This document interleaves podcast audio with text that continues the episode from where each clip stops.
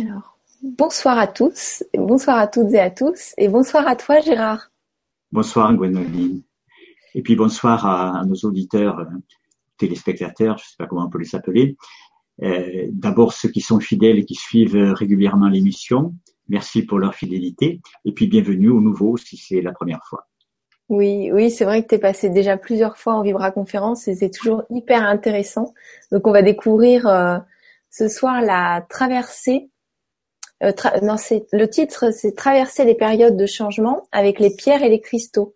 Mais avant ça, j'aimerais vous parler euh, d'une auditrice, euh, Valérie Ponzi, qui a lancé sa marque de vêtements énergétiques. Donc ça s'appelle Noumenia. Donc elle a un blog et elle faisait pas du tout des vêtements comme ça. C'est tout nouveau pour elle. Donc euh, je j'en profite pour parler d'elle, pour euh, pour l'aider aussi, pour l'avancer, parce que je trouve que ses vêtements sont sont géniaux et et euh, c'est énergie éthique. En fait, il y a, y a des il y a des dessins encodés sur les vêtements. Donc voilà, c'est s'appelle Noumenia, N O U M E I M E N I A. Voilà, elle a un blog. Euh, donc à nous, Gérard, on va parler des pierres euh, pour traverser le changement, des pierres et des cristaux pour traverser le changement de manière euh, plus plus facile peut-être, je sais pas comment dire. oui, on va voir, plus facile en tout cas, oui. Et, euh, et, en plus, à la fin, tu, tu proposes un petit cadeau, euh, le PDF avec euh, tout le descriptif des pierres. Donc, euh, il n'est pas nécessaire de prendre des notes. Vous allez, vous allez l'avoir sûrement demain, une fois que Luc l'aura mis sous la vidéo. Voilà. Je te laisse commencer. oui, merci Gwenoline. Donc, bonsoir. Alors, ce soir, effectivement, nous allons parler du support que peuvent constituer les pierres dans certaines périodes qui sont pas toujours faciles, qui sont des périodes de crise, de changement. Alors, vous avez tous constaté qu'on est amené à traverser ces périodes-là. Or, il se trouve que depuis 3-4 ans, euh, je me suis rendu compte, et je pense que vous aussi, ce n'est pas un secret, qu'un grand nombre de personnes étaient amenées à connaître dans leur vie des changements importants depuis cette fameuse crise entre guillemets, qui n'est pas simplement bien sûr une crise économique ou financière, qui touche euh, au niveau de la planète un, changement important. Et nous sommes bien sûr personnellement, individuellement euh, concernés et, et bousculés, bousculés dans nos habitudes. Donc, je constate par exemple qu'il y a des personnes qui ont des émotions fortes qui remontent, ou des crises de, dépression qu'ils n'avaient pas connues depuis, depuis 30 ou 40 ans, hein, parfois. Donc il y a des choses qui, qui deviennent plus aiguës, qui remontent. Et la première chose, c'est de comprendre que ce n'est pas nécessairement quelque chose de négatif. Même si c'est pas toujours confortable, la vie nous offre en fait une opportunité de transformation, c'est comme ça qu'il faut le voir et en tout cas, euh, d'après mon expérience, c'est quelque chose de réel. Il y a des mécanismes anciens que nous portons en nous et qui ne correspondent plus, non seulement à la période actuelle, qui est une période où il faut avoir beaucoup de, de liberté d'adaptation et de souplesse, mais également qui ne correspondent plus aux besoins de notre âme. Notre âme se manifeste il y a un appel de, l'âme et si nous ne répondrons pas à cet appel, évidemment, nous passons à côté de notre, de notre vie. Et c'est quelque chose de dramatique, de passer à côté de sa vie. Hein, il n'y a rien de pire, on pourrait dire en quelque sorte.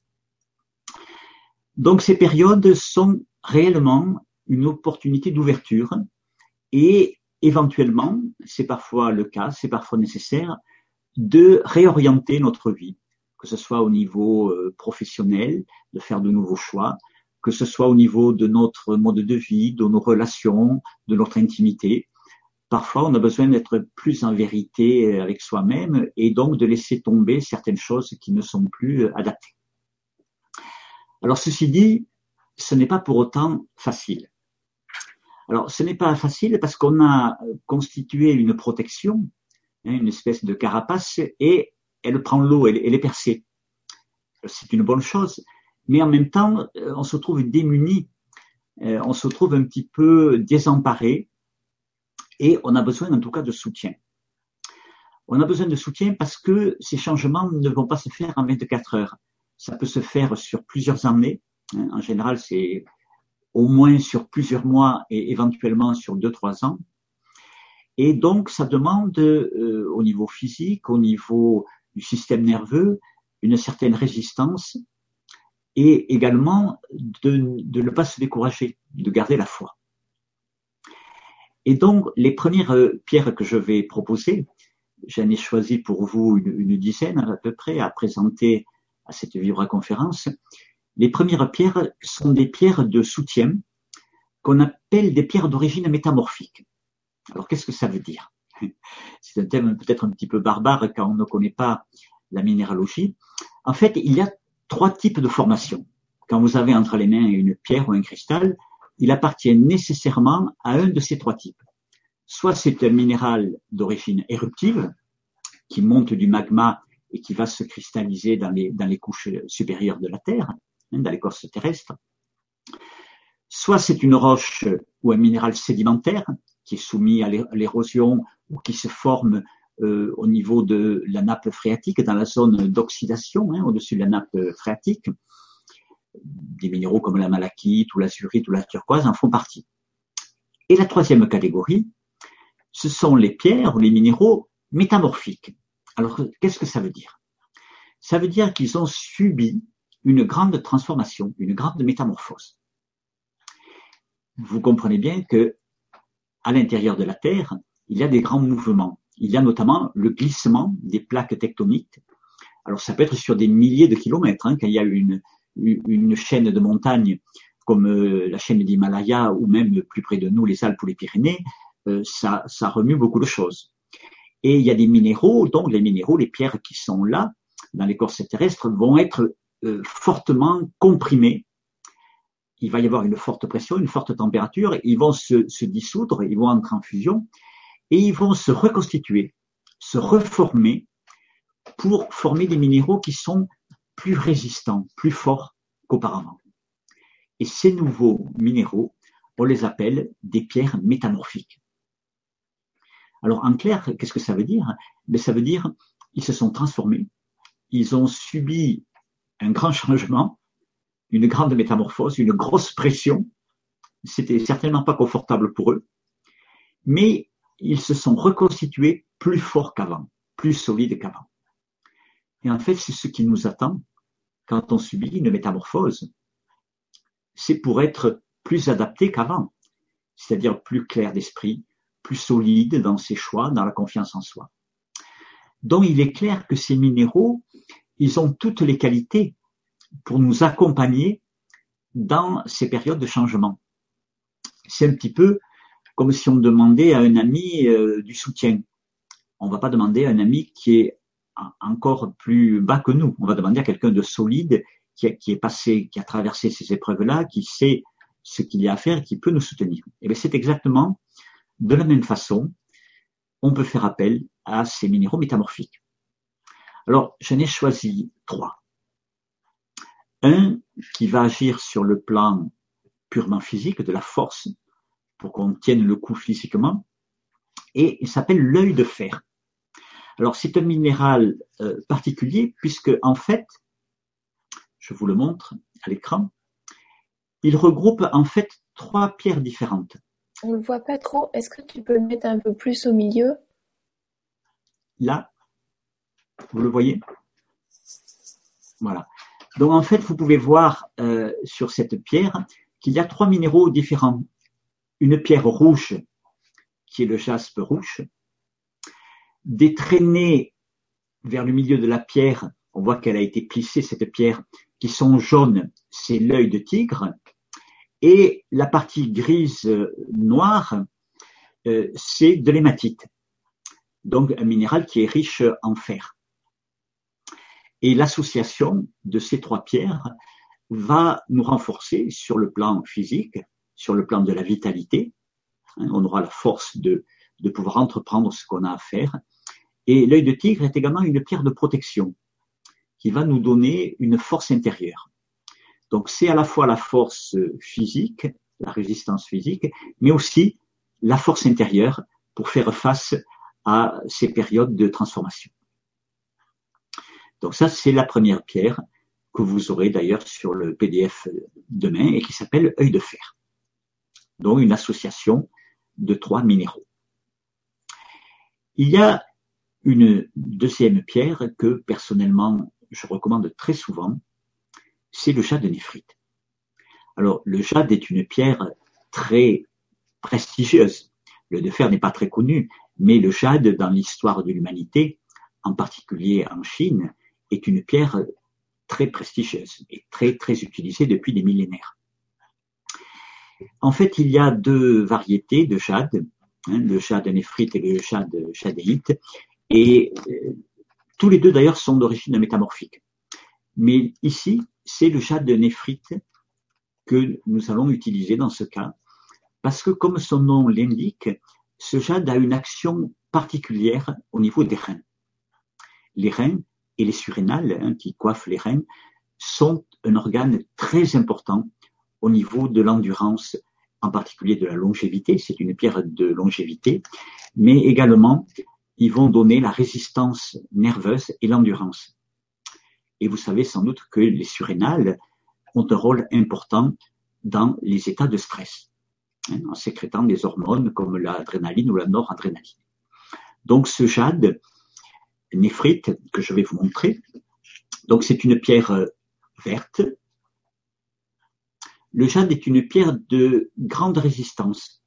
Elle n'est pas extrêmement dure, elle est même un tout petit peu moins dure que le, le cristal de roche.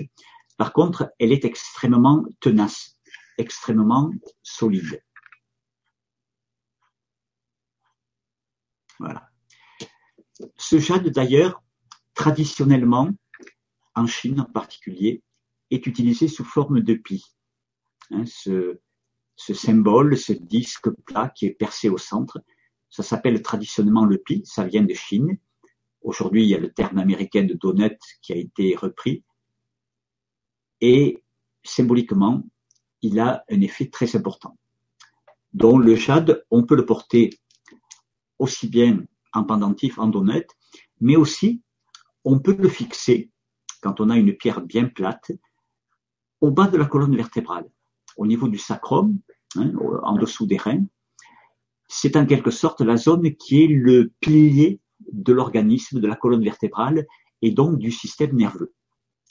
Donc c'est une très bonne pratique parfois que de fixer une pierre comme ça sur une zone du corps. Et là en particulier, ça va soutenir tout notre système nerveux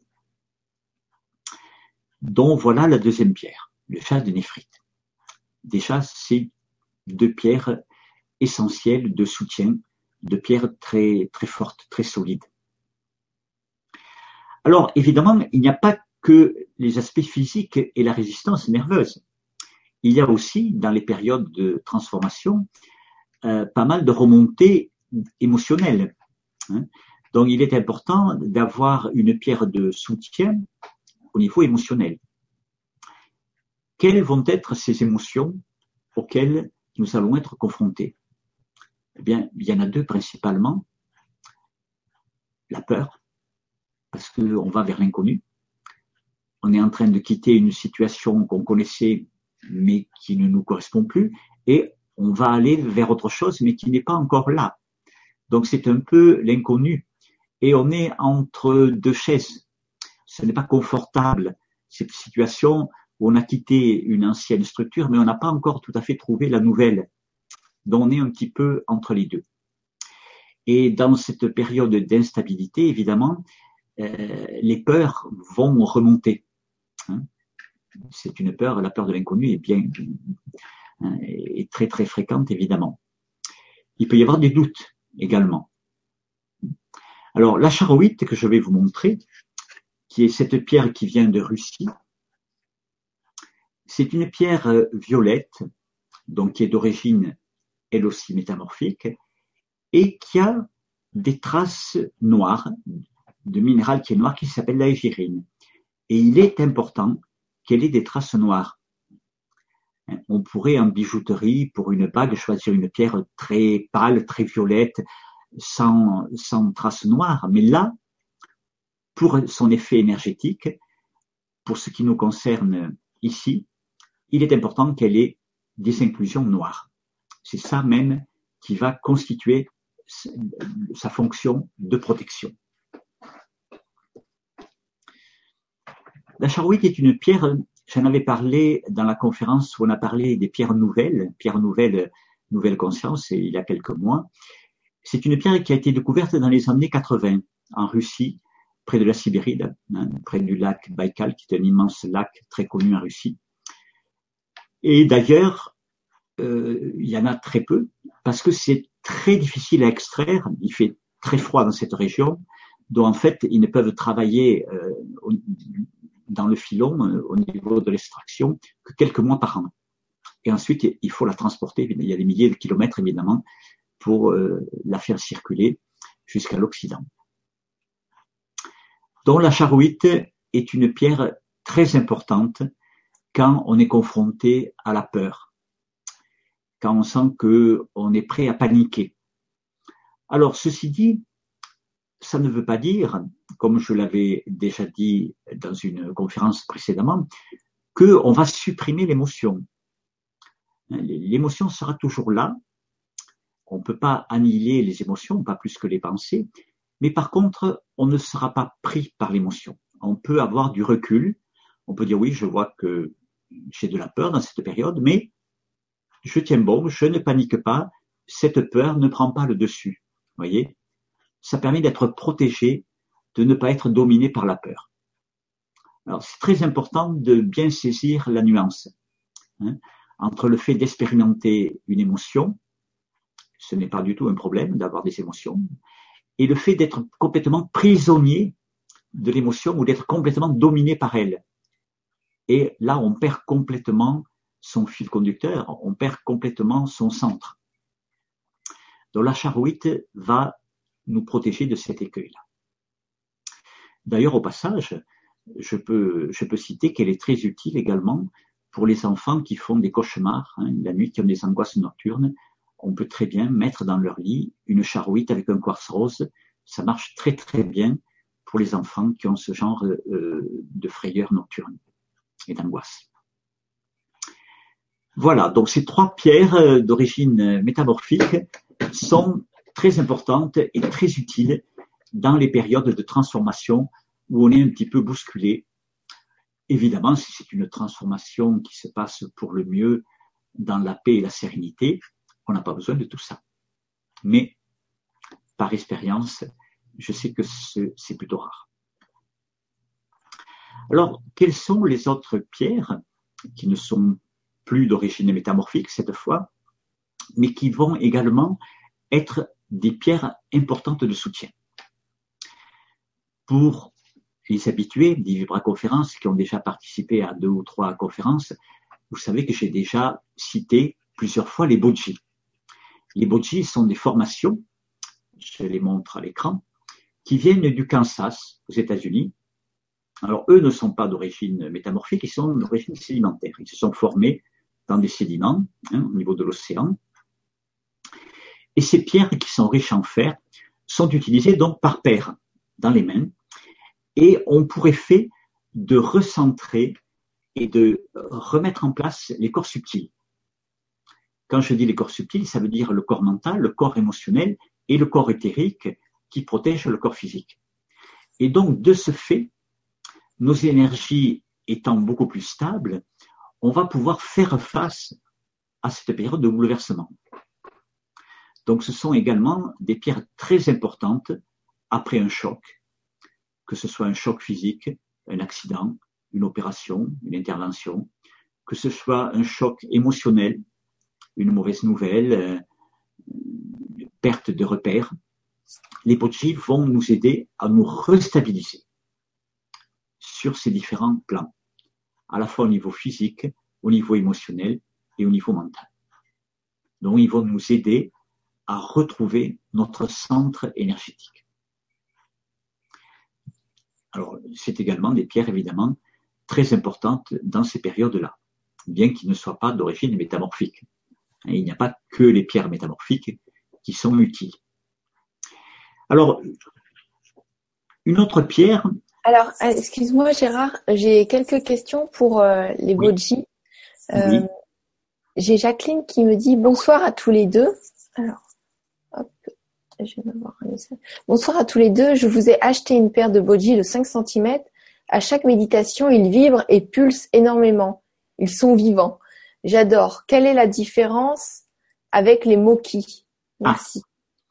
Alors, c'est tout à fait différent. Ce sont deux minéraux complètement différents.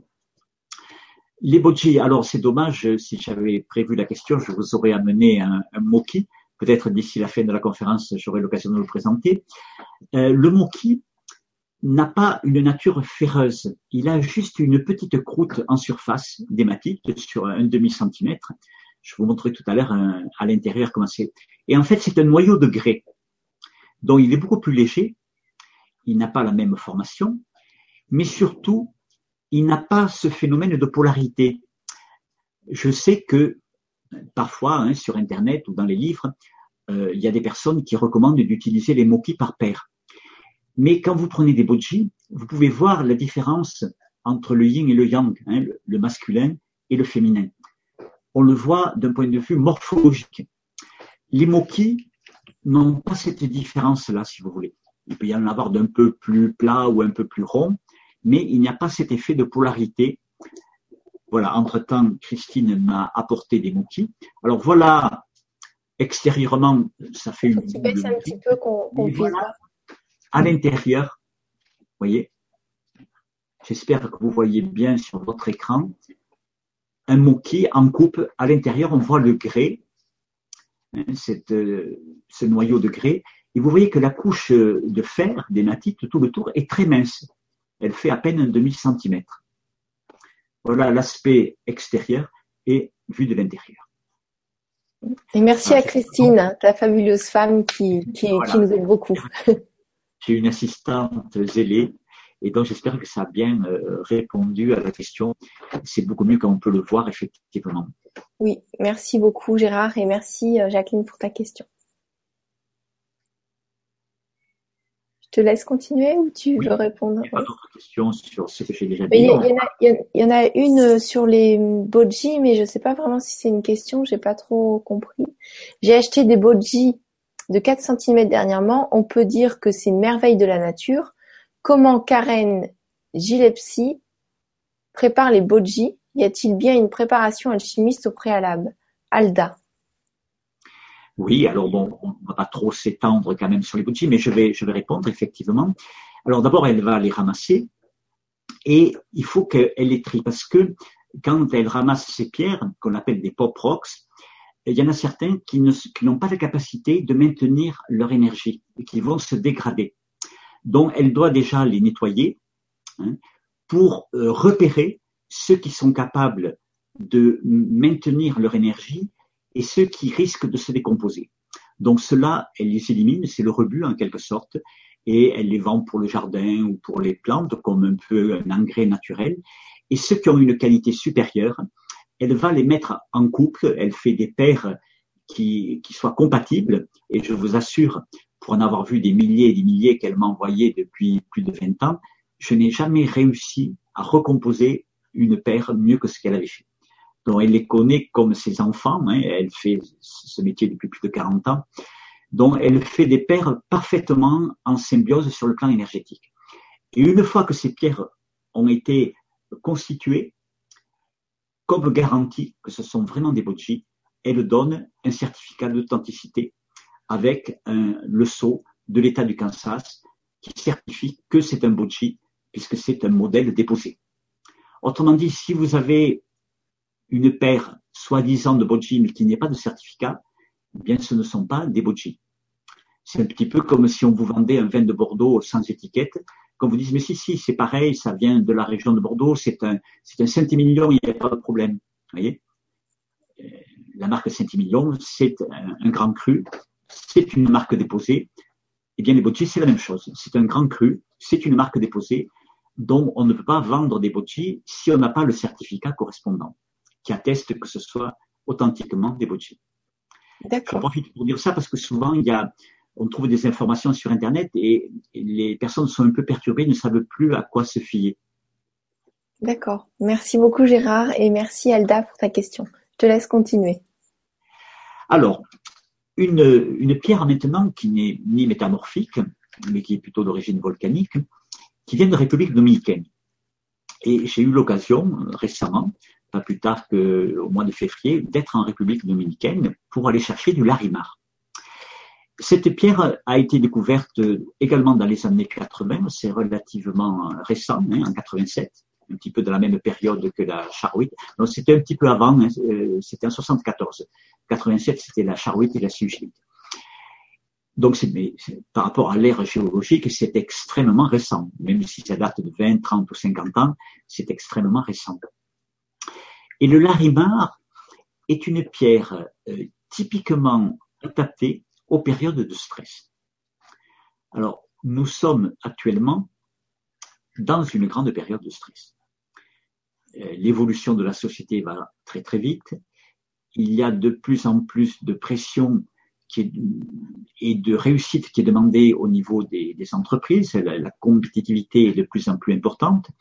Donc il y a une, une fatigue effectivement euh, et ça génère euh, pour arriver à concilier toutes ces contraintes, celles de la vie privée, de la vie professionnelle, des changements au niveau de la planète et au niveau de notre société qui demande une adaptation permanente, ça génère beaucoup de stress.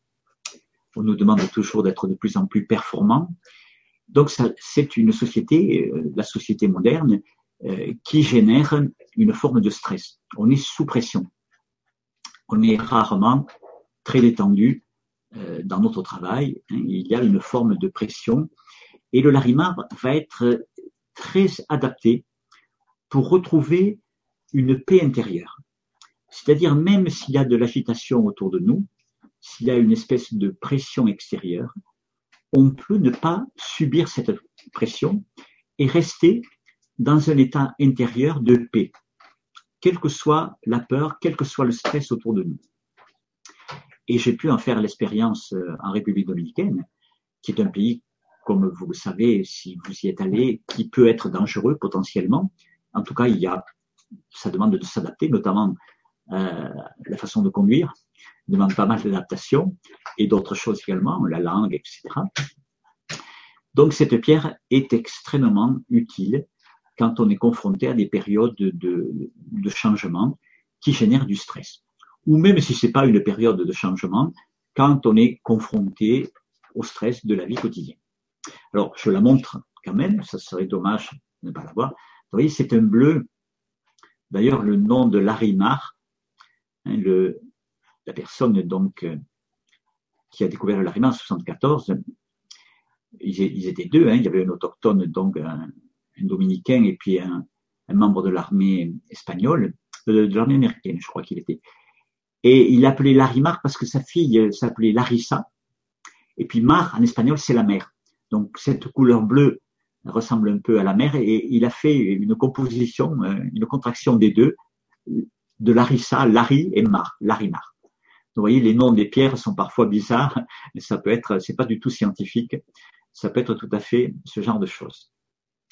Voilà le Larimar, quand il est monté en pendentif, hein, ça peut être une pierre magnifique d'un bleu très joli. Évidemment, c'est une pierre qu'on a intérêt à avoir sur soi plutôt que l'avoir dans un sac ou à la maison. Parce que le stress a des implications euh, très physiques, hein, au niveau émotionnel, au niveau de nos réactions physiques. Voilà pour le, le larimar. Alors, ça, c'est un petit peu des pierres de soutien. Il y a également des pierres de protection. Pourquoi a-t-on besoin de protection? En général, quand on a besoin de protection, c'est qu'on se sent menacé par, quelque chose. Alors, on a vu, je crois que c'était la, dernière Vibra conférence, les pierres de protection. Mais c'était des pierres de protection par rapport à une menace extérieure, par rapport à des champs agressifs, par rapport à des ondes électromagnétiques, par rapport aux projections psychiques qu'on peut recevoir, Là, c'est pas du tout ce type de protection dont il est question. Je disais tout à l'heure que cette période de changement faisait une sorte d'ouverture, hein, comme une brèche dans notre système de protection. Quelque chose s'ouvre. Mais quand quelque chose s'ouvre, ça peut nous faire peur. Pourquoi? Parce que s'il y a cette ouverture, ça veut dire que tout ce qui avait été contenu, les émotions qui n'avaient pas été vécues, des sentiments qui n'avaient pas été exprimés, bien ça va remonter à la surface. Ça va remonter, se présenter à nous pour être pris en compte, pour être vécu. Et ça peut faire peur, ça peut déstabiliser. Donc là encore, il va y avoir des peurs qui vont remonter dans ces périodes d'ouverture. Il va y avoir des pensées négatives. Tout à l'heure, j'avais parlé de la peur, mais je n'ai pas pensé, je n'ai pas parlé de la pensée. Le mental est hyperactif quand on est dans une période incertaine. Et le mental, il peut nous raconter tout un tas de choses. Mais tu es fou, tu es folle, euh, tu ferais mieux de rester comme avant, qu'est-ce que tu, vers quoi vas-tu, tu vas arrêter ton travail, mais tu ne sais pas ce que tu vas trouver, est-ce que tu vas gagner ta vie avec ça? Il y a tout un tas de doutes et de peurs que le mental va amener à travers des pensées qui vont se bousculer. Donc nous avons besoin, dans ces cas-là, de nous protéger à la fois au niveau émotionnel, mais à la fois du mental, de l'emprise du mental. Donc tout à l'heure, j'ai parlé de la charouite, et la charouite, je la, je la remontre, cette pierre donc violette qui vient de Russie, avec les traces noires, sera tout à fait adaptée parmi les pierres de protection au niveau émotionnel. Elle va jouer son rôle sur le plan des émotions et en particulier de la peur. Mais il y a une autre pierre qui va intervenir sur le plan des pensées négatives. Et cette fois, ce sont nos propres pensées négatives. La charouite concerne nos propres émotions, pas celles de l'extérieur, pas celles de nos voisins, pas celles de nos, de nos euh, compagnons, de nos compagnes, de nos collègues du bureau. Hein, ce sont nos propres émotions. Eh bien, cette pierre qui va euh, nous aider à nous protéger de nos propres pensées négatives, s'appelle le labrador. Alors, c'est une variété de granit qui vient de Norvège. Parfois, on la trouve sous le nom de l'arvikite parce qu'il y a un dépôt très important dans la région de l'Arvik hein, qui a donné son nom à l'arvikite. Mais il peut en venir d'autres régions, donc ce ne sont pas des larvikites, et le terme labrador hein, euh, correspond à la totalité des pierres qu'on peut rencontrer mais le terme larvikite est parfois plus connu parce que cette variété de larvique est effectivement très abondante. Donc vous voyez, c'est une pierre grise d'un gris, gris noir parfois, hein, plus ou moins foncé, entre le gris clair et le gris foncé, avec des paillettes bleutées. Je ne sais pas si à l'écran euh, vous arrivez à voir ces petites paillettes. J'essaie de faire bouger la pierre pour que vous puissiez voir ces petits reflets ces petites paillettes bleutées. Donc, ne pas confondre labrador et labradorite, qui a beaucoup plus de reflets, beaucoup plus d'iridescence. Hein. Et la labradorite, elle, est utilisée pour se protéger des autres personnes, des pensées ou des projections des personnes à l'extérieur. Donc, ne pas confondre labrador et labradorite. Une troisième pierre va être très utile dans ces périodes. Et cette pierre, j'en avais déjà parlé, je crois, dans la conférence sur les nouvelles pierres, puisqu'elle est nouvelle également.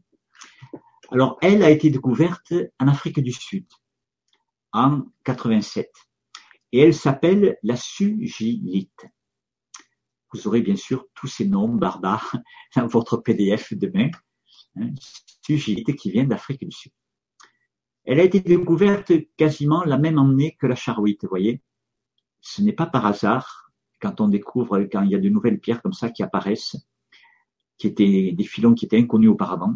Ça correspond en général à un besoin au niveau de l'humanité, quelque chose qui se prépare. Alors, la sugilite est un silicate. Je ne donnerai pas la composition chimique parce qu'elle est très complexe très longue, et puis ça n'a pas tellement d'intérêt. Mais ça sera une pierre de protection, et notamment dans les périodes de changement, parce qu'elle va nous aider à garder notre alignement. Qu'est-ce que ça veut dire? Ça veut dire que quand on est euh, dans une période de changement, on peut parfois perdre son axe et s'orienter vers des plans, entre guillemets, foireux, qui ne nous correspondent pas, faire des choix qui ne nous correspondent pas. Ou il peut arriver que quand on est confronté à quelque chose euh, qui n'est pas facile, on ait envie de fuir, de se distraire, de sortir avec des copains, de boire, d'oublier, euh, de voyager, pour ne pas être confronté à ce qu'on a à résoudre, à ce qui est essentiel pour nous, voyez. Donc la sugilite va protéger de ce risque de fuite. Alors, les fuites les plus grossières, c'est l'alcool, la drogue, hein, où on perd complètement le sens de la réalité, euh, où on est dans le rêve. Mais il y a des formes de fuite beaucoup plus subtiles, y compris dans le domaine spirituel. Ça peut être une spiritualité complètement décollée, éthérée dans une secte ou dans un groupe qui finalement ne correspond pas à quelque chose d'incarné, de réel, une espèce de rêve spirituel ou philosophique. Voyez Ça peut être également un fantasme amoureux. Hein. On peut projeter sur une personne qui ne nous correspond pas du tout, hein, qui avec qui ça ne peut pas marcher, tout un fantasme ou tout un rêve et puis on s'aperçoit qu'en fait, euh, au bout d'un certain temps, la réalité ne colle pas. Donc vous voyez, cette pierre va nous protéger de la tentation de s'évader, de fuir, de sortir de qui on est. Et donc, de fait, elle va nous aider à, à nous rencontrer, à trouver notre voie, c'est-à-dire à nous orienter, à faire des choix qui correspondent à ce que nous sommes réellement, à notre vraie nature, à l'appel de notre âme en quelque sorte. Donc c'est une pierre également très importante dans les périodes de changement où on risque de mal s'orienter ou d'avoir peur, de fuir, de ne pas vouloir affronter la réalité. Et enfin, une dernière pierre, et avec ces quatre pierres, je vous montrerai comment faire un petit mandala de protection si vous êtes dans une période vraiment difficile. Cette quatrième pierre s'appelle la varicite. Alors, la varicite est une pierre verte. Je vous en montre une ici à l'état brut. Celle-ci vient des États-Unis, mais on en trouve également en Chine et dans d'autres pays. C'est un genre de turquoise verte. C'est une pierre très proche de la turquoise. Voici ici une qualité supérieure. Vous voyez que la couleur est un peu plus intense il y a le polissage, mais il y a aussi la couleur qui à l'origine était plus, plus intense, plus verte. Donc la varicite est une pierre qui va nous aider à garder la foi. Ça, c'est quelque chose d'extrêmement important dans la vie. La foi, c'est garder confiance dans la vie, quels que soient les événements qui sont en train de se dérouler on peut être confronté à des choses difficiles, parfois même des choses douloureuses, mais on garde la foi. On sait que la vie n'est pas stupide. On sait qu'il y a une résolution à ça, que tout ce qui a un commencement a une fin. Et on garde au fond de son cœur cette foi vivante. Oui, je dis au fond de son cœur parce que la foi est une affaire de cœur. Ce n'est pas une croyance. Voyez, la croyance, euh, ou la justification, dire mais si, si, il va se passer ça, ça, ça vient du mental. La foi, au contraire, c'est admettre qu'on ne sait pas ce qui va se passer, mais on garde confiance. Et ça, évidemment, c'est une qualité très importante. Cette possibilité de garder la foi dans les périodes qui sont très inconfortables. C'est pourquoi on peut considérer que c'est une pierre de cœur, la varicite. Vous voyez? Si on veut la porter sur soi, c'est intéressant de la porter au niveau du chakra du cœur, plutôt que de l'avoir à la poche, par exemple, ou de l'avoir à la main, ou de l'avoir dans son sac.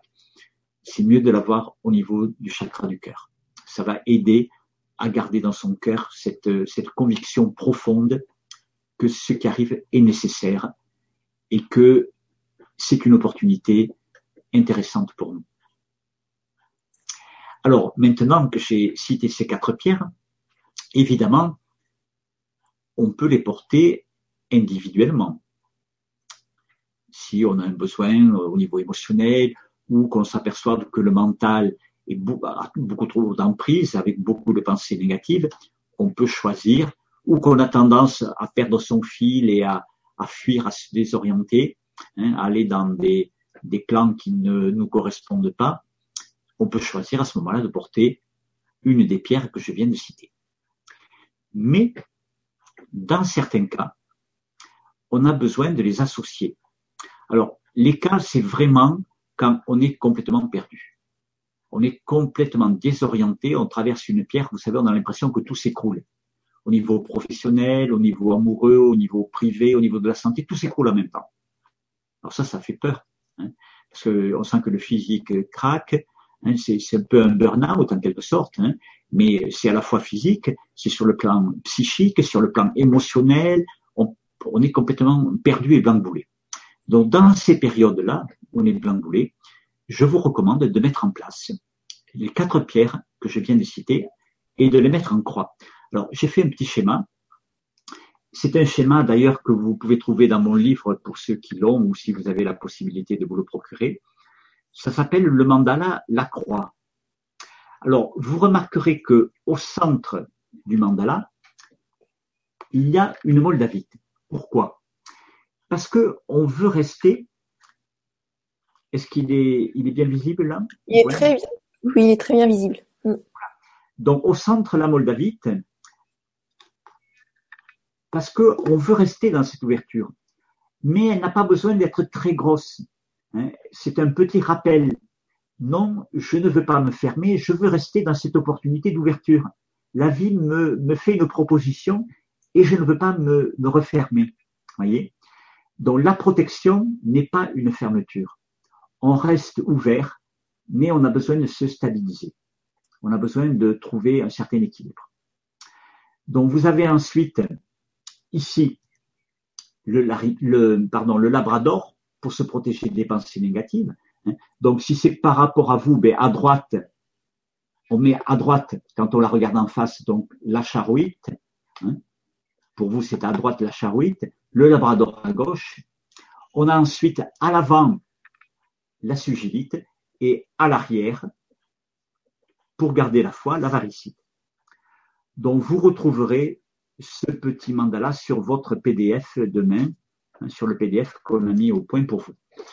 Alors, par expérience, je peux vous dire que c'est un mandala qui aide euh, à... alors, ça ne va pas tout résoudre, soyons clairs. Hein. De seul coup, on ne va pas se retrouver en pleine forme, euh, joyeux, mais ça va permettre de tempérer, de ne pas être dominé par les émotions négatives, les pensées négatives, ne pas craquer physiquement, voyez, ça, crée une restabilisation. On peut faire face. Ça ne sera pas forcément très confortable, mais on va se reconstituer. C'est un mandat de protection. Ça nous protège de, la panique hein, ou de, de, lâcher complètement et d'être incapable d'agir dans la vie quotidienne ou ça peut agir par rapport à la sensation de devenir dingue, de devenir fou, on ne sait plus où on en est, on est, complètement affolé. Vous voyez à ce niveau-là, ça va restabiliser. Et quand on le pose donc chez soi sur une petite table, sur une feuille de papier, régulièrement, hein, on va se connecter dans la journée à ce mandala, on s'en remet à lui et on va intégrer l'énergie de ces pierres à l'intérieur. Là, ce n'est plus au contact du corps, le mandala, euh, j'ai consacré dans mon livre, que vous avez, je crois, euh, derrière, euh, un chapitre entier, toutes les possibilités qu'offrent les mandalas de pierre. C'est une pratique ancienne, très intéressante, que les Amérindiens connaissaient, que les qu'on connaît bien dans la tradition indo-tibétaine. Voilà. Donc, avant qu'on me pose la question, le livre, c'est se ressourcer par les pierres et les cristaux. Parce que sinon, voilà. avoir plein de questions. très manuel, se ressourcer euh, avec les pierres et cristaux. Et évidemment, je traite toutes ces questions-là, hein, à la fois la santé physique, sur le plan émotionnel, l'épanouissement personnel. Euh, c'est bien classé. Enfin, moi, j'aime beaucoup. Euh, j'en ai eu beaucoup de livres sur les minéraux et les, la lithothérapie. Et euh, celui-là, c'est celui vraiment que j'ai gardé, euh, que parce qu'il y a le CD, il y a plein de trucs avec. Donc, euh, d'ailleurs, il y a une, il y a une question sur ça. Ah oui, c'est Alda qui dit Gérard Casal, votre livre est une merveille et vraiment pédagogique. J'habite à 10 000 kilomètres de la France et grâce à Facebook et à votre site si réactif aux questions, on a vraiment plaisir à vous suivre et à vous écouter lors de vos conférences. Waouh, c'est un beau message.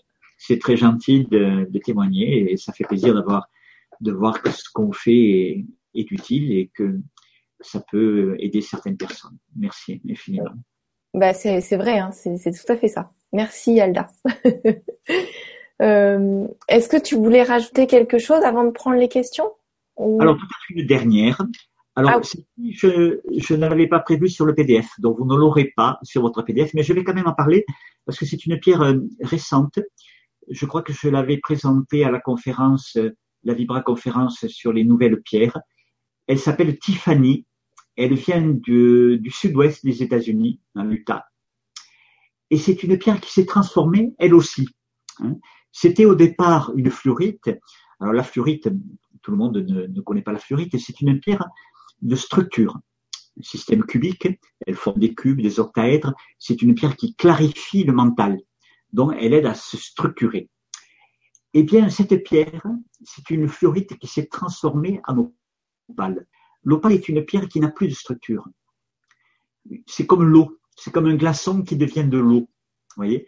Alors ça, c'est très important parce que quand on a une, une certaine structure, c'est quelque chose qu'on maîtrise bien, une activité, un métier, une façon de faire, une relation, quelque chose qui fonctionnait bien, mais à un certain moment, ça ne correspond plus. Donc on est obligé de changer de structure. Et cette structure, elle doit se dissoudre. Donc c'est une pierre qui va favoriser l'adaptation, comme l'eau. Un glaçon, il peut pas beaucoup s'adapter. Il va dans une case. Si c'est pas la bonne case, vous lui donnez pas son, son container, hein, le glaçon, il reste toujours euh, en cube, il peut pas devenir rond. Alors que l'eau, elle peut s'adapter. Donc c'est le passage du glaçon à l'eau. Je trouve que cette image correspond tout à fait à l'énergie euh, de la Tiffany. Elle est devenue opale et l'opale est une pierre qui est amorphe, qui n'a plus de structure. L'opale est liée à l'eau. Donc elle va donner cette capacité, cette fluidité, cette capacité d'adaptation dans les périodes de changement. Voilà, je voulais le rajouter parce que je trouvais qu'elle correspondait bien justement au thème de cette Vibra conférence. Et puis on peut passer donc aux questions. Il y en a peut-être déjà qui sont. Ah oui, il y a déjà pas... oui, oui, il y a déjà beaucoup de questions. il n'y a pas de souci de ce côté-là. Alors, euh, Shangila, qui nous dit, Shangri-La, pardon, qui nous dit, lorsqu'une pierre se fend en deux, sans chute, faut-il voir cela comme un surplus d'énergie négative ou trois petits points? Merci. Alors, c'est une question effectivement euh, qu'on me pose et j'ai personnellement vu des pierres se fracturer spontanément, même. Alors, ça peut être en réaction à des pressions énergétiques. J'ai vu une amie, par exemple, il y a une vingtaine d'années, qui faisait une conférence pour la première fois. Donc, elle avait bien préparé, elle était bien concentrée, un petit peu stressée, et elle portait un quartz rose. Et à la fin de la conférence, ça s'était bien passé, elle se détend, elle pousse un soupir, et à ce moment-là, son pendentif a explosé. Donc ça veut dire simplement que la pierre avait accumulé de l'énergie, il y avait beaucoup d'énergie concentrée, et quand il y a eu le relâchement, cette énergie s'est relâchée et ça fait un choc. Donc parfois ça peut être des chocs thermiques, quand on met la pierre, une pierre qui vient de dehors, on la met dans l'eau chaude sous la douche par exemple, elle peut éclater, mais ça peut être un choc émotionnel. Alors là, je comprends, d'après la question que tu poses, j'ai oublié ton prénom, je suis désolé, que c'était à distance. La pierre été posée, il n'y avait pas de contact physique. C'est également possible. Parce qu'une pierre, quand on est relié à elle, elle enregistre à distance quelque chose qui peut se passer. Et je vais vous citer un cas particulier, euh, vraiment qui est, frappant, que je raconte souvent dans mes stages. Et il y a une quinzaine d'années, j'avais ramené du Colorado du cristal de roche très particulier. Normalement, dans le Colorado, il n'y a pas de cristal de roche. Et ces cristaux de haute montagne, j'avais rencontré un, un, cristallier qui vivait dans la haute montagne, qui était garde-forestier. Et il avait trouvé un petit, une petite niche, un petit, une petite grotte où il y avait ces cristaux magnifiques. Ces cristaux avaient une vibration exceptionnelle. Et il y avait une thérapeute de Paris qui m'en avait pris un, qui avait été complètement enthousiasmé et qui avait une relation très très proche avec son cristal. C'était vraiment très intime. Et un jour, je la vois arriver sur un salon à Paris, il me dit, écoute Gérard, il vient de m'arriver quelque chose qui m'a bouleversé. Hier, je rentre chez moi et j'avais laissé mon cristal sur la tablette de la salle de bain. Je le retrouve au même endroit, mais cassé en deux, en deux morceaux. Il n'y a pas eu de choc, il n'est pas tombé, je n'ai pas de chat. Il était au même endroit, personne n'y a touché, mais il est cassé en deux. Les deux morceaux séparés l'un de l'autre d'un centimètre. Alors là, j'étais vraiment surpris. Euh, elle était choquée, et moi j'étais surpris. Et puis tout d'un coup, j'ai eu une intuition qui est venue. Je lui ai dit, mais qu'est-ce qui s'est passé hier dans ta vie? Est-ce que tu t'es séparé de quelqu'un? Et je la vois qui devient blême, qui me dit, mais oui, je me suis séparé de mon compagnon, on s'est séparés. On était devenus amis, mais finalement, c'était plus une relation de couple. On a décidé de, rester bons amis et de reprendre chacun notre liberté. Eh bien, le cristal, c'est surprenant, hein, mais c'est un témoignage réel. Le cristal avait enregistré à distance cette séparation parce qu'il était très très lié à elle, c'est comme une espèce de transmission de pensée qu'on peut avoir avec une personne. Il avait enregistré ça et il s'était fracturé. Eh bien, elle sort de sa poche les deux morceaux qu'elle avait enveloppés dans un linge et elle me les montre. Et je prends dans ma main ces deux morceaux de cristal de roche, cassés en deux. Eh bien, il avait encore plus d'énergie qu'avant, quand le, cristal était entier. Et je lui dis, mais cette euh, relation, cette décision que vous avez prise, ça libérait de l'énergie en vous. elle me dit oui, on se sent beaucoup mieux. Maintenant, on est resté amis, mais on, se sent beaucoup plus dynamique parce qu'on était un peu enlisé dans cette relation. Donc, vous voyez, c'est surprenant. Comme une pierre à distance peut enregistrer un choc. Donc, c'est tout à fait possible, effectivement. Waouh. Je confirme. oui, merci beaucoup, merci beaucoup Gérard, et merci Shangri-La aussi pour ta question.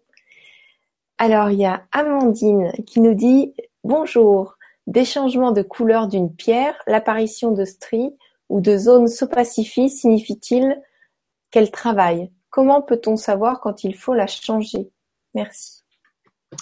Oui, alors Amandine, ça c'est plus facile à, se rappeler. Bonsoir, merci pour ta question. Alors effectivement, les pierres travaillent, hein, elles, changent, euh, comme le bois travaille, il faut qu'il y ait quand même certaines conditions. Hein. D'un jour à l'autre, on ne va pas avoir des grosses transformations, mais certaines pierres, en particulier des pierres tendres comme la turquoise, si on traverse une période difficile, si on a une maladie, si on a eu un, souci ou un problème, la pierre donne son énergie et elle absorbe notre énergie négative ou l'énergie créée par le problème. Et donc la pierre peut perdre de la couleur. Alors ça c'est très fréquent avec la turquoise. Je peux vous raconter une anecdote qui m'est arrivée il y a une quinzaine d'années. Euh, je faisais un salon à Paris et je revenais des États-Unis. C'était en plein mois de janvier. Donc j'étais arrivé la veille, j'étais en décalage horaire, donc pas en grande forme. Et je pars, euh, je charge ma camionnette, je pars pour un salon sur Paris et il neigeait. En plus, il faisait froid, il neigeait. J'arrivais d'Arizona où il faisait beau. Donc je peux vous dire que je n'étais pas bien aligné. Premier mouvement où je décharge, premier carton que je soulève, je reste complètement coincé, un lumbago, je ne pouvais plus bouger. J'ai eu le réflexe, intuitivement, de scotcher une turquoise. Au bout d'une demi-heure, les trois quarts de la douleur avaient disparu et j'ai pu continuer à m'installer et ensuite à tenir mon sang. Mais le soir, en arrivant dans ma chambre d'hôtel, quand j'ai enlevé la pierre, eh bien, il y avait les deux tiers de la pierre qui était devenue marron. En quelques heures, la turquoise avait perdu sa couleur bleue, elle avait gardé un petit peu, mais quasiment les deux tiers de la pierre étaient devenus marrons.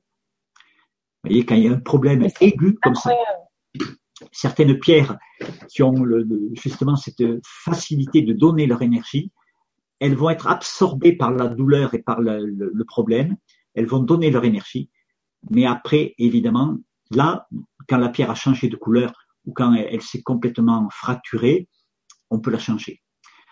Tant que la pierre a gardé sa couleur et a gardé sa structure, ça veut dire qu'elle a de l'énergie. Vous euh, avez des gens parfois qui testent, qui disent oh, cette pierre elle est morte, mais ce n'est pas réel. Si une pierre a gardé sa structure, son énergie, euh, qu'on peut voir par la couleur, sa couleur, même si elle a un tout petit peu pâli, elle a encore de l'énergie. Donc vous pouvez la conserver. Par contre, si elle a perdu complètement sa couleur, qu'elle soit devenue complètement blanche ou marron, alors qu'elle était bleue ou verte, ou qu'elle se soit réduite en poussière, là évidemment, c'est un peu comme quand notre corps devient poussière, ben, on peut plus le recomposer. Hein, ou alors il faut beaucoup d'amour comme euh, ici c'est Osiris, hein, pour arriver à reconstituer un corps démembré. en tout cas, euh, je n'ai jamais réussi à le faire avec des pierres. Je ne devais pas avoir peut-être suffisamment d'amour pour ça, mais je doute que qu'on arrive à le faire. Merci Gérard pour euh, bah, pour cette anecdote et euh, merci Amandine pour ta question et je pense que tu as répondu à couleur améthyste qui nous disait lors d'une démarche concernant mon divorce, la turquoise que je portais est devenue marron clair. Face à moi, mon ex-mari pervers narcissique dégageait une énergie de haine et de colère. J'en ai conclu que cette pierre m'avait protégée en se sacrifiant.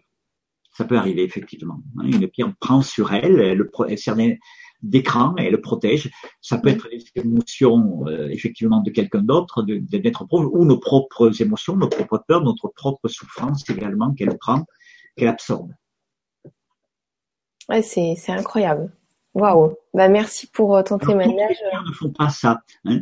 Euh, les pierres tendres comme la turquoise vont absorber. Vous avez des pierres qui vont, comme les quartz, ils, ne vont pas nécessairement changer de couleur, mais ils peuvent se fissurer, se fracturer. Voyez? Parce qu'ils réagissent différemment. Leur système cristallin est différent, leur dureté est différente. Donc il y a des pierres qui vont se fracturer. Le cristal de roche ou le quartz rose ou l'améthyste vont plutôt se fracturer. D'accord, merci. Merci pour les infos. Euh, alors là, je ne sais pas si tu as déjà répondu, mais je vais quand même te la poser de Alda, euh, qui est très présente avec nous ce soir. Euh, bonsoir Gérard Casal. On parle plus souvent du jade néphrite, pierre métamorphique, tenace et résistante. Mais comment distinguer le jade jadéite et le jade néphrite à l'œil nu? Merci de me répondre. Alors, le jade néphrite, est une pierre en général qui vient des pays froids. Euh, Aujourd'hui, la plus grande quantité de jade néphrite vient de, de, du Canada, hein, British Columbia, la, la, euh, je sais plus comment on dit en français, British Columbia au Canada. Donc c'est celui-ci hein, qui est vert olive, vert euh, entre vert bouteille et vert olive, voilà. Le jade jadéite est beaucoup plus clair, il est soit d'un vert blanchâtre, il peut être même blanc, ou alors, s'il est un vert pomme très intense, c'est ce qu'on appelle le jade impérial, mais qui est extrêmement rare et extrêmement cher. Donc, si vous voyez un jade vert comme ça en bijoux fantaisie euh, qui se vend à quelques euros, à 10 ou 20 euros, vous pouvez être sûr que ce n'est pas du jade impérial, que c'est du jade qui est teinté, ou une autre pierre, parce qu'il y a beaucoup d'imitations pour le jade. C'est pour ça que souvent je ne recommande pas le jade jadéite, parce qu'il est beaucoup plus trafiqué que le jade néphrite. Le jade néphrite est beaucoup plus facile à, reconnaître. Hein. Et il est beaucoup moins euh, teinté ou euh, reconstitué, où euh, il y a beaucoup moins de malversation et de trafic avec le jade néphrite qu'avec le jade jadéite. Autrement, le vrai jade jadéite est une très bonne pierre également, hein, qui est d'origine métamorphique et qui, une, qui, peut être une très bonne pierre de soutien, mais qui est beaucoup plus chère, euh, beaucoup plus difficile à se procurer, dont autant se rabattre sur du jade néphrite, qui est, qui est très bien et qui sera plus facile, avec moins de risques d'acheter une autre pierre qui est teintée, qui n'est pas de jade. D'accord. Ben, merci Alda pour ta question et merci Gérard pour ta réponse. Dans mon livre, je pense qu'il y a une photo de chat de néphrite et de chat de chadite. Et dans le prochain, en tout cas, je vais aborder la question de façon très approfondie parce que le chat, évidemment, c'est une pierre très importante et euh, il y a beaucoup de confusion à propos du chat. D'accord, merci beaucoup. Alors, bonsoir à tous. Pour vous, Gérard, est-ce que les pierres, les cristaux vous parlent dans une autre dimension Parce que moi, oui, j'ai cette impression. Merci. Shangri-La. Alors, j'ai pas très bien compris la question. Euh, est-ce que les pierres te parlent, les cristaux Dans une autre dimension? Parce que pour elle, oui, elle a l'impression que ça lui parle. Tout à fait. Alors, effectivement, on peut avoir des niveaux de communication avec les pierres, comme avec les plantes ou avec les animaux, qui ne sont pas une communication verbale ou d'ordre mental. Même si des fois, en s'amusant, on peut parler à, son chat ou à, des plantes ou à, des pierres, il peut y avoir effectivement un contact euh, avec la pierre à un niveau qui n'est pas physique. Et selon le mode de perception de la personne, ça peut se faire sous forme d'intuition, comme si la Pierre le, lui indiquait comment euh, se servir d'elle, comme un appel, ou sous forme, moi ça vient souvent sous forme de, de, de pensée, mais ça ne vient pas du mental, vous voyez. Ça se traduit sous forme de mots hein, ou de formules euh, qui sont du langage, mais je peux voir que ça ne vient pas du mental. C'est pas une information qui est stockée dans la mémoire, c'est tout à fait nouveau, c'est frais. Ça peut arriver effectivement, comme avec les autres, euh, les autres niveaux de vie, hein, que ce soit le règne végétal, animal ou, ou minéral. Tout à fait. D'accord. Merci Gérard et merci Shangri-La pour la question. Aude qui nous dit euh, Coucou les vibranautes. Est-il vrai que les pierres souffrent lorsqu'elles sont arrachées à la pioche de leur habitat naturel et quand on les polit Merci. Alors, ça c'est une question effectivement qu'on me pose souvent. Est-ce que les pierres, euh, si elles sont euh, maltraitées ou quand on les extrait, est-ce qu'elles souffrent La réponse est non, au sens où on entend la souffrance euh, nous. Elle ne souffre pas comme un être humain. Pour une raison simple, c'est que la pierre n'a ni un corps émotionnel ni un corps mental. Ce qui génère la, chez nous chez l'animal aussi, il peut avoir de la douleur, l'animal ne crée pas de souffrance. Si vous battez un chien, il, va sursauter, il va crier, mais si le lendemain vous lui faites un câlin, il, ne va pas créer de la souffrance en disant mais j'ai un mauvais maître, ce n'est pas juste, vous voyez, il ne fera pas ça. Le végétal, bien évidemment, ne le fait pas. Il peut avoir des réactions si on, on arrache une feuille. Hein. il y a des études qui ont été faites aux États-Unis là-dessus. Euh, le, le, le, végétal enregistre ce traumatisme, mais une fois que la personne sera partie, il y a un retour calme, il ne va pas continuer à souffrir. Et les pierres, malgré les chocs qu'elles reçoivent, hein, ne vont pas souffrir. C'est-à-dire une fois que la, pierre est extraite, elle, est neutre, même si elle a reçu un coup de pioche. Voyez Donc, il ne faut pas être trop sentimental. Les pierres ne souffrent pas. Par contre, il est très important de bien les traiter parce que les pierres sont sensibles, on pourrait dire, il y a une forme de vibration. Euh, si la personne qui les travaille le fait avec amour, avec soin, si la personne qui la porte entretient beaucoup de respect, prend soin de la pierre, la pierre, au niveau de son énergie, va le ressentir. Voyez, ce n'est pas émotionnel, ce n'est pas mental, mais son énergie va être affectée. Je vois des personnes qui portent des pierres qui sont resplendissantes. La pierre gagne en énergie parce qu'il y a un bon échange d'énergie. Comme c'est le cas avec les plantes, vous avez vu que quand on aime une plante, hein, on dit certaines personnes ont la main verte, les plantes sont rayonnantes, elles poussent bien parce qu'on les aime. Et là, les pierres, je confirme, elles sont sensibles à ça. Mais elles ne souffrent pas au sens où elles gardent, comme nous, une mémoire, voyez, d'un traumatisme. Ça, il faut que ça soit stocké dans la mémoire mentale ça ne reste pas dans la pierre une fois qu'elle est purifiée, une fois qu'elle est, bien traitée.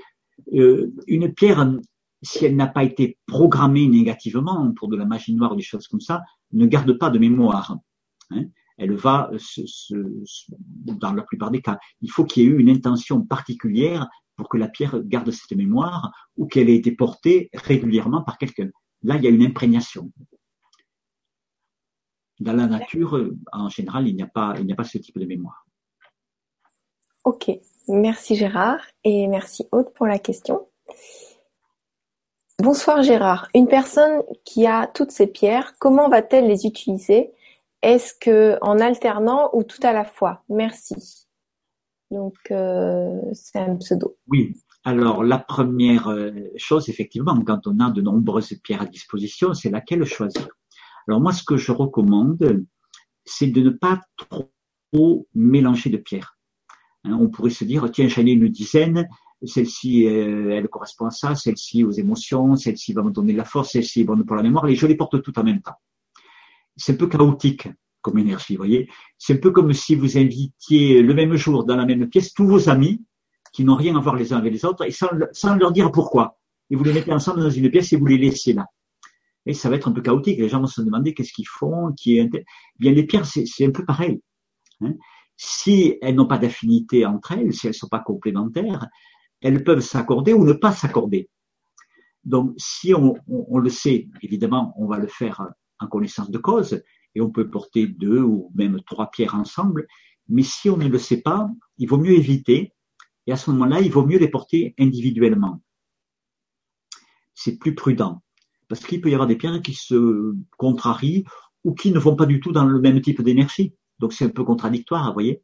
Imaginez que vous portez une opale qui est une pierre plutôt pour libérer l'énergie, hein, donc pour relâcher de l'énergie, et une pierre pour concentrer l'énergie comme les bocci ou comme une pierre riche en fer ou une fluorite qui, qui je veux me recentrer. On ne peut pas euh, avoir en même temps le projet de se concentrer et de se relâcher. Vous voyez, c'est deux énergies différentes. Mm.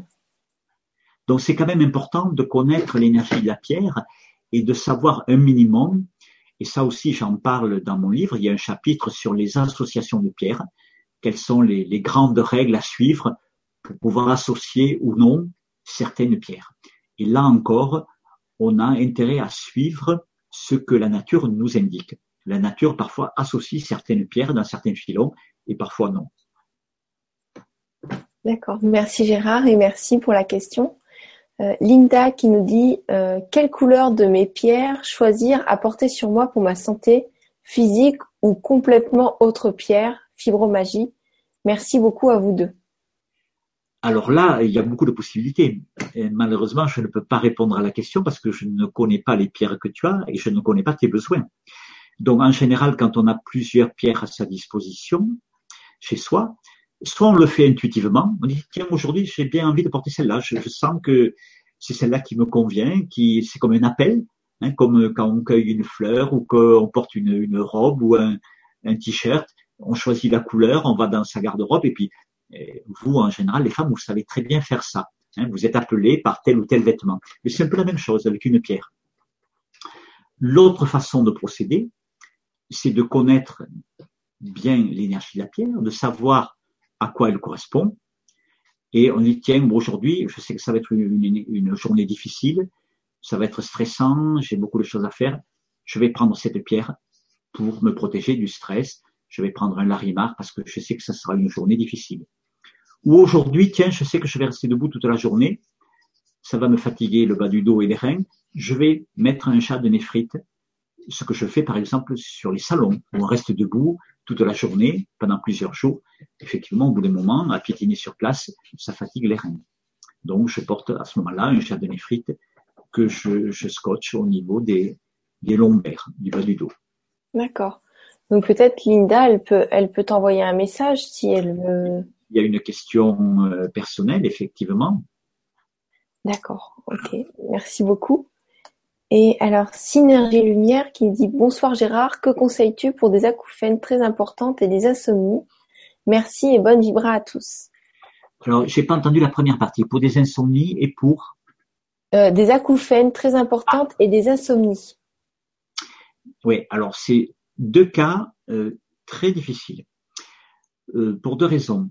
L'insomnie, ça aussi c'est un chapitre de mon livre. Oui, il est super ce chapitre-là. Des causes très, très, très différentes. Il y a au moins une dizaine de pierres différentes qui peuvent correspondre pour l'insomnie. L'insomnie, on va pas le traiter parce qu'il faudrait une, demi-heure pour en parler, mais vous pouvez vous, référer au livre, mais je vais dire deux ou trois petites choses quand même.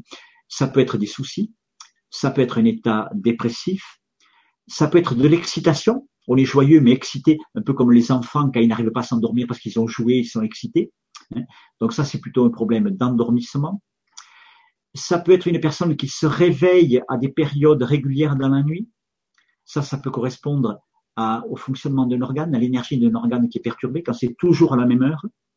Ça peut être très tôt le matin, ce qui est un état en général très tonique, très yang, quand on se couche tôt et qu'on s'endort tout de suite, mais qu'on est réveillé à 4 ou 5 heures du matin. Donc là, selon le cas, évidemment, ça va être des pierres différentes. Et il y en a peut-être une dizaine ou une quinzaine qui peuvent correspondre. Mais il faut faire un espèce de petit diagnostic pour comprendre quelle est la cause de l'insomnie. Il n'y a pas une pierre euh, passe-partout qui va résoudre tous les cas d'insomnie. C'est déjà un problème très compliqué, même avec les médicaments euh, classiques. Hein. Et certaines pierres peuvent aider, effectivement, mais il faut cibler la bonne pierre, hein. savoir vraiment euh, quelle est la cause. D'accord, merci Gérard et merci pour la question. Alors pour les acouphènes, c'est aussi très délicat parce qu'il peut y avoir deux causes il peut y avoir une cause euh, psychologique qu'on voit souvent qui est quelque chose qui est trop difficile à entendre. Et il y a une espèce de fermeture, comme un barrage, et on est perturbé à ce niveau, au niveau de, l'écoute. Et ça peut être lié aussi à un déséquilibre énergétique au niveau des reins. Mmh, voilà. C'est le cas. Si on constate qu'en même temps on a une faiblesse des reins, une maladie comme la néphrite, ou des cernes noires sous les yeux très marquées, on peut soupçonner qu'il y a de la rétention d'eau au niveau des jambes, par exemple, euh, ce qui sont des indices qu'il y a peut-être une difficulté au niveau de l'énergie des reins. À ce moment-là, on peut utiliser le chat de néphrite. Là aussi, il faut arriver à diagnostiquer un petit peu l'origine du problème. Oui, il faut être bien précis avant de, choisir une pierre finalement. Il y, a, il y, a, des cas où c'est très compliqué. Les maladies de peau, par exemple, c'est, je ne vais pas en parler, mais c'est très compliqué. Et parfois même, il m'arrive de donner des conseils alimentaires parce qu'il n'y a pas de pierres qui vont répondre. Si on n'arrête pas la cause qui est d'origine alimentaire, euh, rien ne va fonctionner, voyez. Mm. Oui, il y a des il y a des pierres qui traitent le comportement pour éviter de fuir, comme euh, tu as dit tout à l'heure, la sugilite. Donc ça, par exemple, ça, les drogues, euh, l'alcool, l'alimentaire, ça peut être vers les drogues, l'alcool, c'est une pierre qui aide énormément. Donc il y a des pierres qui font des choses, mais qui résolvent pas forcément le problème lié à la peau, mais qui peuvent arrêter euh, voilà. certains comportements. Oui. Donc c'est pour ça que c'est bien d'avoir un professionnel euh, pour analyser aussi, qui, comprend aussi. C'est très pointu, c'est très spécifique, et ce n'est qu'en parlant avec la personne, et parfois au bout d'une demi-heure, où tac, on met le doigt sur la source du problème, et là évidemment c'est beaucoup plus facile après. Hmm. Merci. Euh, alors il y a Christine qui nous demande, c'est pas, ça concerne pas la Vibra conférence, mais qui voulait demander le, le blog de la personne qui fabrique les vêtements. Alors c'est euh, Noumenia, N-O-U-M-E-N-I-A. Voilà. Euh, si vous avez besoin, vous m'écrivez, euh, vous m'écrivez et puis je vous retransfère euh, sur son mail ou sur son blog. Voilà. Alors, est-ce que en Chine ou en Inde, on crée de fausses pierres et comment les reconnaître? Merci, Elisabeth. Ah, alors c'est une question. Oui, on en crée beaucoup, surtout en Chine. En Chine, ce sont vraiment les, spécialistes de l'imitation et ils savent très bien le faire. Donc effectivement, des fausses turquoises reconstituées.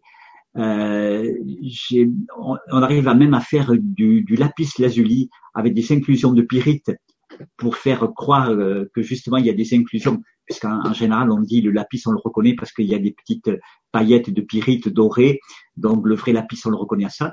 Mais je vous assure, ils arrivent aussi à limiter euh, le vrai lapis en mettant des petites paillettes de pyrite dans le faux. Donc euh, on arrive à faire du jade, on arrive à faire de tout. À l'heure actuelle, alors évidemment, on ne va pas s'amuser à imiter des pierres très courantes comme l'agate, le, le chaspe, encore que les agates ont les teintes. Mais les pierres un peu plus prestigieuses, évidemment, comme le jade, le lapis lazuli, la turquoise, c'est des pierres qui sont extrêmement il y a beaucoup de malfaçons et beaucoup d'imitations, ou beaucoup de procédés pour les teinter, pour le. Euh, je pense qu'un jour on aura l'occasion de parler de la turquoise, qui est une des pierres les plus trafiquées au monde, parce qu'on la teinte, on la stabilise, etc. Donc effectivement, il y a des pierres qui ont euh, beaucoup de, traitements et malheureusement, à, moins d'avoir l'expérience, euh, pour euh, quelqu'un qui n'a pas l'habitude, c'est très difficile à voir. Et même parfois pour un professionnel, il faut faire des tests euh, très pointus avec des microscopes électroniques ou des, des, des spectromètres, etc. On ne peut pas le voir à l'œil nu. Donc c'est effectivement très compliqué. D'accord. Donc les choses sont très grossières, ça on peut le voir si on a l'habitude à l'œil nu, mais quand c'est très très bien limité, c'est très difficile à voir. Hmm. Donc, il faut faire appel à des pros ou des personnes euh, sérieuses qui traitent les pierres euh, voilà, il vaut mieux être euh, certain du circuit dans lequel on achète. Si effectivement on l'achète dans la rue, quand on va en Thaïlande ou ailleurs, on est à peu près sûr de se faire rouler et d'avoir un rubis ou qui, est, qui, est, faux, qui est synthétique, ou une autre pierre ou quelque chose qui est reconstitué. Hmm. D'accord, merci. Et merci Elisabeth pour ta question. Alors, Perle de Lumière, elle demande si vous pouvez parler du quartz lémurien. Oui, je peux en parler. On peut parler de tout, même si c'est pas dans le sujet. Alors, ce terme de quartz lémurien euh, est dû en fait à une spécialiste de renommée mondiale qui s'appelle Catherine Raphaël, qui est bien connue aux États-Unis et un petit peu moins en Europe dans le domaine de la, de la lithothérapie. Et il y a une quinzaine d'années, il y a une mine au Brésil qui a extrait, donc euh, une nouvelle mine qui a extrait ces cristaux. Et quand on les lui a présentés, c'est une personne évidemment euh, extra-sensible et qui a une perception euh, extrasensorielle hein, des pierres, elle a dit ces cristaux ont été, alors le, terme anglais c'est lémuriancide, hein, ensemencés littéralement, du temps de la Lémurie, où il y a eu des informations qui ont été données dans ces cristaux. Le problème, c'est que, euh, évidemment, les gens qui avaient des cristaux qui ressemblaient un peu à ça, au Brésil ou ailleurs, se sont dépêchés, hein, de point de vue commercial, d'appeler tous leurs cristaux quartz lémurien. Donc on retrouve des quantités de cristaux maintenant au Brésil ou ailleurs qui ont le nom de lémurien, mais qui n'ont rien à voir. Là aussi, pour les reconnaître, ben, il y a, j'ai fait une photo dans mon livre, il y a certaines euh, il y a certains indices, notamment leur, leur morphologie, les stries, mais il faut avoir l'habitude parce qu'il y a d'autres cristaux qui peuvent euh, présenter des stries de croissance marquées. Donc ils ont une morphologie assez particulière. Il faut dire que depuis cette mine a été fermée, elle a été ensevelie par l'eau. Il y en avait une autre en Russie également où il y avait des cristaux lémuriens qui a été aussi ensevelie par, par l'eau. Donc c'est un signe, ça, hein, comme du temps de, de l'Atlantide, qu'il y a eu un abus, un abus de pouvoir euh, à propos de ces cristaux. Donc là aussi, méfiance. Mm. Comme les cristaux laser, hein, quand vous allez voir les Brésiliens, tout le monde a des cristaux laser. Or, c'est extrêmement rare. Mais dès qu'on a un cristal un peu fin, on l'appelle le laser. Parce que ça se vend bien, ils savent qu'il y a une réputation, et donc ils appellent tout ce qui sort dès qu'ils sont un petit peu fins des lasers. Mm. Ça fait partie du business. Il faut savoir. D'accord. Bon, ok. Merci à toi Gérard et merci Perle de Lumière. Euh, ah oui, il y a Alda euh, qui nous demande auriez-vous prochainement des donuts en charoïte Je sais pas si on prononce comme ça. Alors la charoïte est, une pierre euh, très difficile à trouver et d'autant plus sous forme de donut parce qu'en général les pierres qui sont Et attends, il veut 5 cm de diamètre. Oui. Car la plupart des donuts mesurent 3 cm des pierres comme la charoïte, la sugilite, le larimar qui sont très rares. En général, quand on en a, on ne fait pas des donuts. Parce que les donuts, il y a beaucoup de pertes. On perd les deux tiers de la pierre. Hein. et, donc, ça revient très cher. C'est pour ça que dans ces pierres qui ne sont pas des pierres courantes, c'est très rare qu'on les taille en donuts. On fera plus facilement un pendentif en respectant la forme d'origine de la pierre parce qu'il y a beaucoup moins de pertes, tout simplement. D'accord. Ok, ça semble, ça semble cohérent en même temps. Hein. euh, merci à tous les deux. Marie qui nous dit bonsoir Gérard et Gwénoline et tous. J'ai des gros cristaux de roche, 1,5 kg, mais il y en a un qui a une très bonne vibration et l'autre beaucoup moins bonne. À quoi cela est dû? Merci Gérard pour votre réponse. Marie. Alors, c'est dû à deux choses. La vibration intrinsèque de la pierre. Il y a des cristaux euh, de meilleure qualité que d'autres qui vibrent plus que d'autres. Et le deuxième facteur, c'est la résonance qu'on a avec ces cristaux. C'est-à-dire qu'on peut trouver euh, qu'un cristal vibre très fort parce qu'on a une bonne résonance, et peut-être pour une autre personne, il ne vibrera pas de la même façon. Vous voyez, il y a deux aspects. La vibration du cristal elle-même et notre propre résonance avec le cristal, avec sa vibration. Et ça, c'est tout le temps comme ça avec les pierres et avec les, personnes et avec les plantes. Hein. il y a toujours l'émetteur et le récepteur. Et ça aussi, c'est quelque chose que j'ai souligné dans le livre. Et ce n'est pas parce que on n'a pas de d'effet avec une pierre que la pierre ne vibre pas ou que qu'elle est morte. Ça veut dire qu'il n'y a pas de résonance. Parce que peut-être avec quelqu'un d'autre, elle va vibrer, la personne va ressentir une forte vibration. Donc ce qu'on ressent souvent, c'est sa propre réaction à la pierre. C'est très difficile de différencier la vibration de la pierre et sa propre réaction. D'accord, d'accord. Ben, merci beaucoup Gérard et merci Marie pour euh, ta question. Avec plaisir. Et alors, euh, bonsoir à tous. Combien de pierres maximum peut-on porter en même temps? Et merci à tous les deux pour cette passionnante vibra. Monique. Alors, sur le nombre de pierres, il n'y a pas de règle. Il n'y a pas de règle parce qu'il peut y avoir, moi je recommande de ne pas emporter plus de deux ou trois, parce qu'après ça devient compliqué. Ou alors il faut vraiment très très bien connaître les pierres, très très bien se connaître et savoir exactement ce qu'on fait. Voyez? Mais là encore, euh, plus on emporte, plus il y a des risques de dissonance. Alors, ce qu'on peut faire pour éviter un petit peu les interactions, c'est choisir des pierres qu'on porte à des niveaux très différents.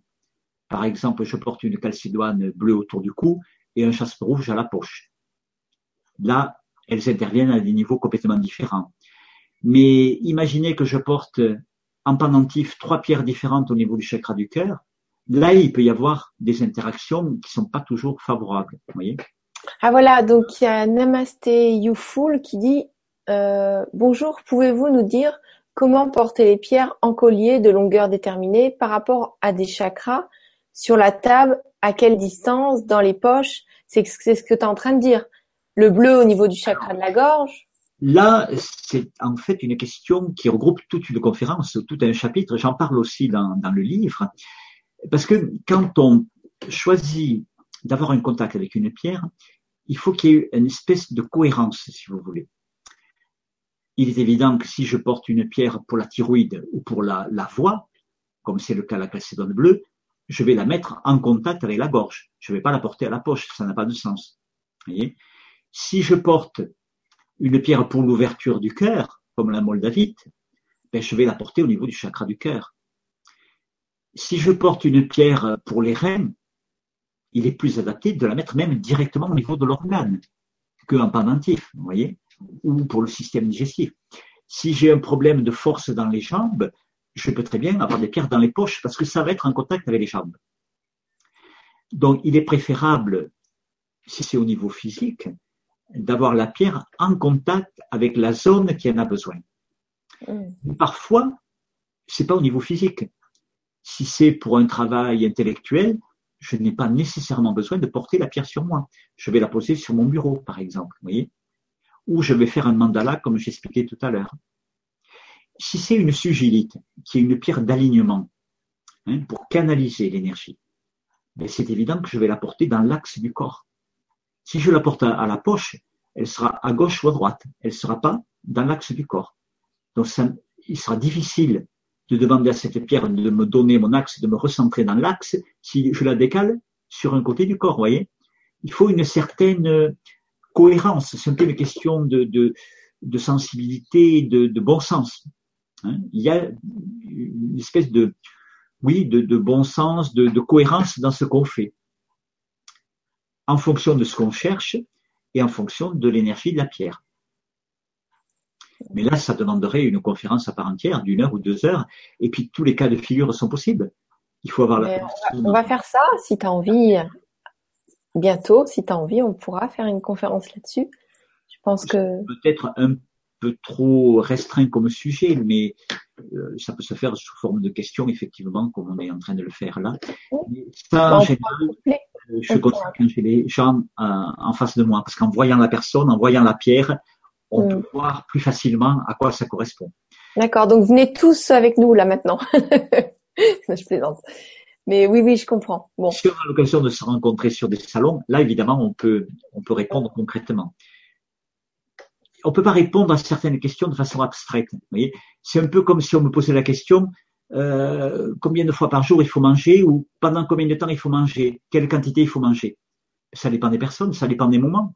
Vous voyez, avec les pierres c'est pareil. On peut pas dire il faut porter deux trois pierres et pas plus, ou en porter qu'une. Ça dépend. Ça dépend des cas. Oui, on est tous différents. Ben, c'est assez précis en fait, euh, comme comme tout. Il faut s'écouter aussi la, la vie, si on veut être réellement en réponse avec la vie, c'est toujours très précis. C'est pas quelque chose ou autre chose. C'est toujours, la vie est précise. Donc tout est précis. La façon dont on mange, la façon dont on parle, la pierre qu'on va choisir, les amis qu'on va choisir, le travail, le métier qu'on va faire, tout est précis. La vie demande de la précision. Ça peut pas être de l'à peu près ou du général. Rien n'est général. Quand vous avez une relation avec quelqu'un, c'est pas une relation en général, c'est une relation avec cette personne. Donc quand vous avez une relation avec une pierre, il y a une réponse qui correspond à vous avec cette pierre. Ça peut pas être une réponse générale, vous comprenez? C'est pour ça que les livres ont un côté limité. Le contact direct ou un stage ou une, un conseil personnel est plus adapté que quelque chose qu'on a vu sur Internet ou dans un livre, qui est plus général forcément. Mm. Ouais, c'est vrai. C'est vrai que quand on les touche et quand, oui, quand on les ressent, il y a mm. quelque chose des fois qui se passe ou pas, mais ça se passe quand même, mm. euh, même si on ne ressent pas.